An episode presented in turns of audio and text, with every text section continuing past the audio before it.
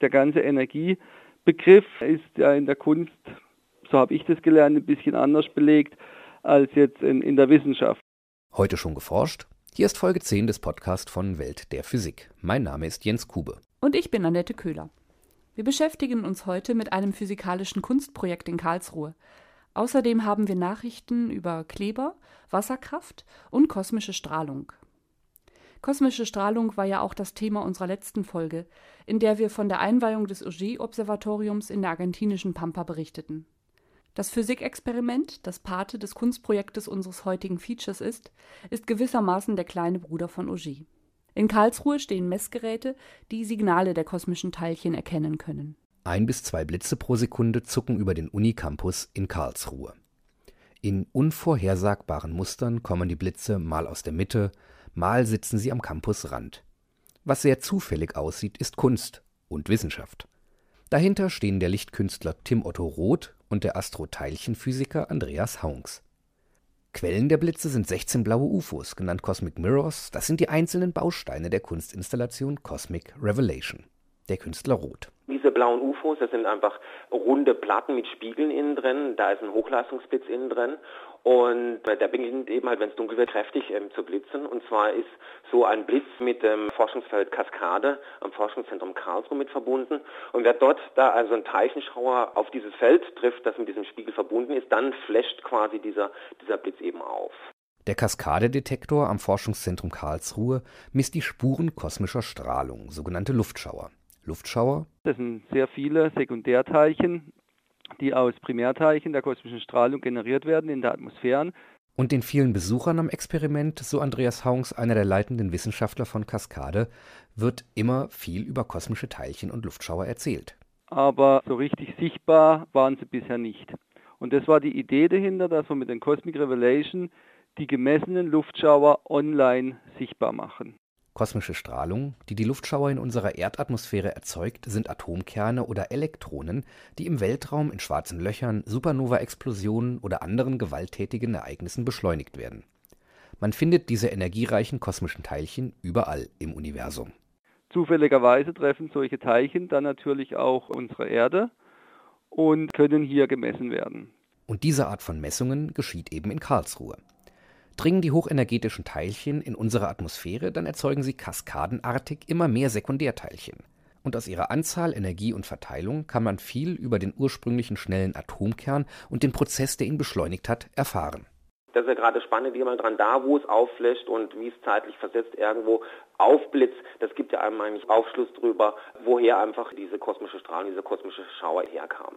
Die 16 Cosmic Mirrors der Kunstinstallation sind also direkt mit den Detektoren des Experiments Kaskade verbunden. Ist es jetzt ein niederenergetischeres kosmisches Teilchen, dann flasht nur ein Mirror oder auch mal zwei. Haben wir ein sehr hochenergetisches kosmisches Teilchen gemessen, dann flashen alle 16 Cosmic Mirrors auf.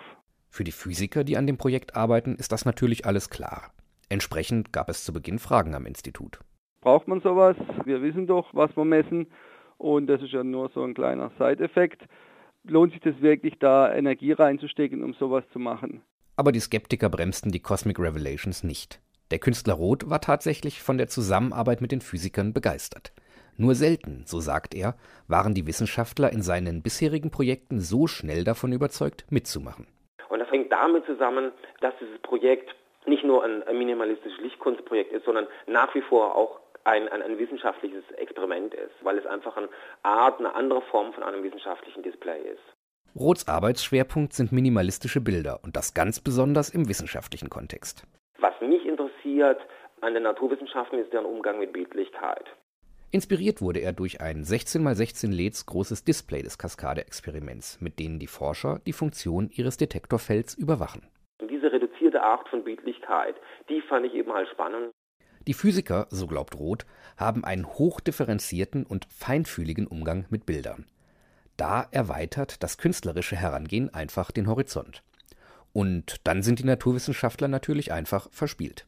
Was ich natürlich ganz spannend finde, ist, dass sie so die materiellen Bedingungen, so ein Kunstwerk zu entwickeln, auch wirklich persönlich so, so mitbekommen. Auch ästhetische Gründe waren für den Physiker Haungs ein wichtiger Aspekt.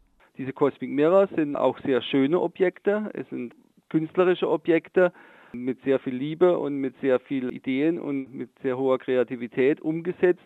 Wenn auch Sie diese schönen Objekte sehen und die Bildlichkeit der kosmischen Strahlung erleben möchten, dann müssen Sie sich noch etwas gedulden. Das Kaskade-Experiment wird kommendes Frühjahr beendet und aus Anlass des Abschlusskolloquiums in Karlsruhe werden die Cosmic Mirrors dann im Detektorfeld selbst aufgebaut. Wir werden Sie rechtzeitig in diesem Podcast und auf unserer Website darauf hinweisen. Wir bleiben bei kosmischer Strahlung. In der letzten Woche meldeten wir, dass eine bisher unbekannte Quelle kosmischer Elektronen vorhanden sein muss. Und gestern berichteten Wissenschaftler aus Los Alamos, dass auch ihr Experiment in New Mexico bisher unerklärliche Signale kosmischer Teilchen liefert. Möglicherweise gäbe es bislang unbekannte Quellen oder magnetische Effekte in der Nähe des Sonnensystems, die für die Beobachtungen verantwortlich seien, so die Forscher. Biophysikalisch wird es, wenn Wissenschaftler auf die Natur schauen, um technische Lösungen zu finden. So berichten Bioingenieure von einem Klebstoff, den Ringelwürmer verwenden, um sich Tunnel im Sand zu bauen. Dieser Zwei-Komponenten-Klebstoff, so die Hoffnung, könnte in Zukunft auch helfen, Knochenbrüche zu heilen. Schwache Wasserströmungen mit Geschwindigkeiten von weniger als zwei Knoten blieben bisher zur Energieerzeugung weitgehend ungenutzt. Dieses gigantische Energiereservoir wollen Forscher von der Universität von Michigan mit einem neuen Kraftwerkskonzept ausnutzen, das aus Strömungen nach dem Vorbild von Fischflossen Strom erzeugt. Kern der Idee sind kleine Verwirbelungen an den Oberflächen von senkrecht stehenden Zylindern, die auch bei geringer Strömung ausreichende Bewegung zur Stromerzeugung bewirken sollen. Das Verfahren wurde bereits patentiert, sodass wirklich billiger Strom auf diese Art wohl nicht zu erwarten ist. Weitere Nachrichten finden Sie auf www.weltderphysik.de. Für Veranstaltungen rund um die Physik, Vorträge, Planetariumsprogramme und so weiter verweisen wir Sie heute auch ausschließlich auf unsere Webseite. Sie finden bestimmt eine Veranstaltung in Ihrer Nähe. Und wenn in unserem Veranstaltungskalender etwas fehlt, so geben Sie uns bitte Bescheid. Überhaupt interessieren wir uns nach nun zehn Folgen dafür, was Sie von unserem Podcast halten und auch welche Themen Sie sich für die Ohren aufbereitet in zukünftigen Folgen wünschen. Schreiben Sie uns an podcast.weltderphysik.de.